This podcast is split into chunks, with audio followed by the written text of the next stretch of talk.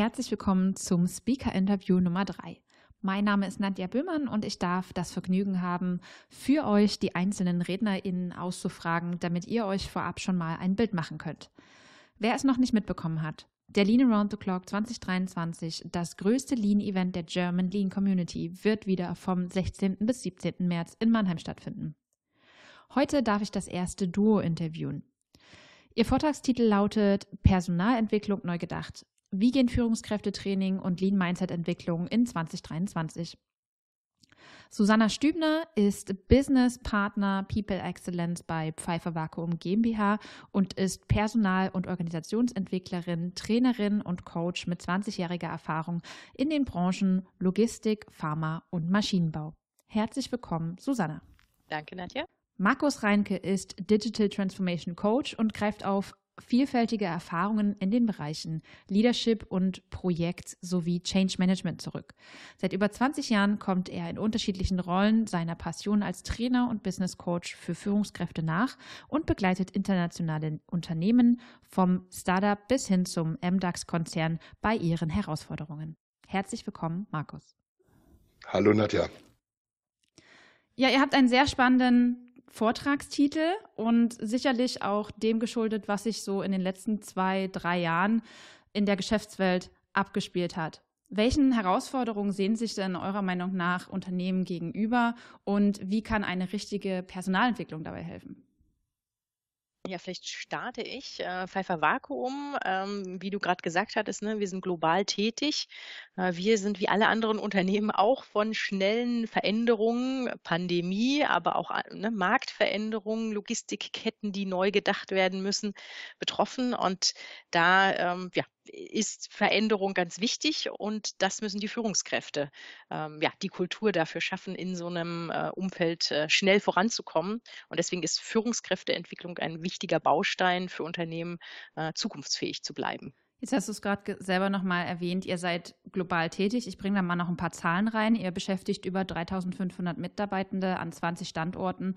Was war denn eure Ausgangssituation 2020, in der ihr euch befunden habt? Wir haben versucht, ähm, in der Produktion, äh, also Fertigung, äh, Produktion Fertigung und Montage äh, die Führungsspanne zu verringern äh, von 30 bis 40 ähm, auf kleinere bis ja, 12 bis 15 Personen und das in einer Zeit, in der äh, ja, Menschen trainiert werden mussten, die ne, direkt in der Produktion arbeiten ähm, und unter Corona-Bedingungen trotzdem geschult werden wollten. Und das war die Herausforderung, die wir dann gemeinsam mit Markus angegangen sind. Wie hat denn dieser grobe Aufbau der Weiterbildung ausgeschaut und wie habt ihr es geschafft, die Personalentwicklung so eng mit dem Aufbau eines Lean Mindsets zu verknüpfen?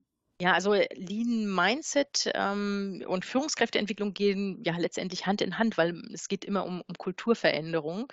Ähm, und unser Lean Lead, äh, der Nico, hat äh, ist mit mir zusammen dann, äh, wir sind zusammen auf den Weg gegangen, ein Programm zu entwickeln für die Führungskräfte. Ähm, und wir haben das dann, nachdem wir den Trainer ausgewählt hatten, äh, mit Markus gemeinsam auf die äh, Bühne gebracht. Markus, magst du ein bisschen was erzählen, was wir alles reingenommen haben? Ähm, ja, genau. Das ähm, Programm, was da den Führungskräften angeboten wurde, deckt aus meiner Sicht eigentlich eine Menge ab. Äh, grobe Struktur ist dieses 70-20-10-Prinzip, bedeutet, dass 70 Prozent einfach äh, Learning by Doing ist, am Arbeitsplatz mit äh, zum Beispiel Transferaufgaben oder durch den Austausch mit anderen Lernenden oder mit dem eigenen, äh, mit den eigenen Mitarbeitern. 20 äh, und 10 Prozent bedeutet dann wirklich so der, der direkte Input durch mich als Trainer, den wir gemacht haben, oder halt eine gewisse Selbstlernphase, die natürlich auch dazu gehört. Und dieses, diese Idee wurde halt folgendermaßen umgesetzt vor den jeweiligen Live-Online-Webinaren. Also es ist kein normales Webinar, wie man es vielleicht kennt, sondern wir haben wirklich interaktiv gearbeitet. In dem konkreten Fall halt ähm, eine Videokonferenz und ein Miroboard. Ähm, vor diesen Webinaren wurde vorgeschaltet ein passendes E-Learning, was sich die Teilnehmenden halt eigenständig vorher ähm, anschauen und durcharbeiten mussten. In dieses E-Learning wurde dann in den Modulen, es gab insgesamt vier Module, ähm, mit integriert, sodass halt darauf aufgebaut werden konnte. Und nach jedem Input-Modul, die waren immer nur einen halben Tag lang, sodass sie relativ einfach in den doch durchaus engen Tagesablauf einer Führungskraft heutzutage, gerade in der Pandemie, dass sie da gut integriert werden konnten Also nach diesen halbtägigen Input-Sessions mit mir gab es immer eine umfangreichere Transferaufgabe, die dann, ich glaube, wir waren da so drei bis fünf Wochen in dem Zyklus immer, hatten dann die Führungskräfte Zeit, das zu bearbeiten, zwischendurch ein bisschen Sparring, Austausch mit anderen Lernenden, äh, Rückmeldungen aus dem Team. Dann gab es wieder eine Transfersitzung, eine Reflexions- Coaching kann man auch sagen mit mir, wo dann halt gezielt geschaut wurde, was wurde denn gelernt, was wurde ausprobiert, wo sind die Benefits für mich, für mein Team und, und, und. Und das Ganze sollte dann noch abgerundet werden durch ein Gespräch mit der eigenen Führungskraft, um da auch nochmal immer so ein bisschen den Impuls zu geben, guck mal, äh, das und das habe ich geändert, das funktioniert jetzt anders und äh, das sind die wesentlichen Erfolge, die ich da mitnehme aus den Modulen, aus der Weiterbildung. Jetzt interessieren mich natürlich noch sehr, sehr viel mehr Punkte zu denen, die gerade angesprochen wurden. Ich halte mich trotzdem zurück, weil wir wollen ja eurem Vortrag nicht in Gänze vorweggreifen. Was trotzdem noch vielleicht wichtig für die Zuhörenden ist, wie habt ihr denn euren Vortrag ausgestaltet und worauf dürfen sich denn unsere Gäste freuen und was ist denn der USP, damit man genau zu eurem Vortrag kommt? Mhm. Ja, also uns äh, interessiert der Austausch mit denen, die zu uns in den Vortrag kommen. Also natürlich wollen wir gern das Programm teilen und die Erfahrungen, die wir auch mitgemacht haben, ähm, auch die Learnings, die wir daraus gezogen haben, wie wir das Programm inzwischen angepasst haben. Ne? Also so das, was wir ganz am Anfang hatten, ist inzwischen weiterentwickelt und würden sehr gerne mit denen, die kommen, einfach in den Austausch gehen und äh, gucken, was sie für Erfahrungen gemacht haben, wie sie in der Pandemie äh, oder vielleicht in dem, was jetzt noch kommt, äh, was sie da für Führungskräfteentwicklungsmaßnahmen planen.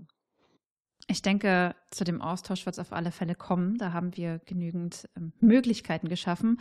Ich glaube, am interessantesten ist es dann auch die, ähm, ne, die Transferleistung und die Erfolgserlebnisse oder Geschichten daraus zu teilen. Ich danke euch beiden schon mal für eure kurze Zeit und für den Einblick sowie den Appetizer. Danke dir, Nadja. Sehr gerne. Ich freue mich. Wer von den Zuhörenden Susannas und Markus Vortrag am 17. März nicht verpassen möchte, geht zur Hauptbühne beim LATC 2023, besorgt sich natürlich vorher ein Ticket. Dieses gibt es unter leanbase.de slash LATC slash Anmeldung und bis 31.10. gibt es noch einen 15-prozentigen Early Bird Rabatt. Nochmals vielen Dank, Susanna und Markus, für eure Zeit. Bis bald. Bis bald. Sehr gerne, danke.